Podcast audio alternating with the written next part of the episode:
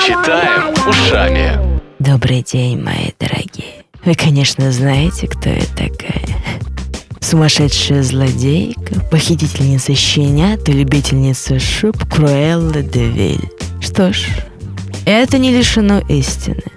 Да, я Круэлла де. Да, я люблю шубы, как и моя дорогая мамочка, как и практически все достойные леди из высшего общества. И да, в свое время дело об этих э, далматинцах э, прогремело на весь мир. Но желтогазетчики там все переврали. Рассказали эту историю с неправильного конца, однобоко, выставив меня в самом неприглядном свете. Знали бы вы, каким ударом эти новости стали для моей мамочки. А как это отразилось на репутации нашей фамилии? Ужас.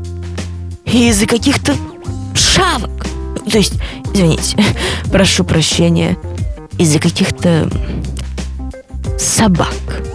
Из-за каких-то собак меня уже за человека не считают. Злодейка и точка. А хотите, я расскажу вам свою историю? Что на самом деле было до истории со 101 пятнистым щенком? Ведь представьте себе, мои дорогие, я жила и до этого инцидента. О, и как жила. Я даже девочкой была. Маленькой, беззащитной, по-своему милой. И девушкой я тоже была. И счастливой девушкой, представьте тоже. Как так? Когда это было?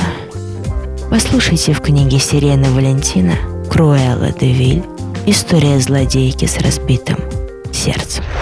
Разве не знаю я историю своей собственной жизни лучше, чем кто-либо еще?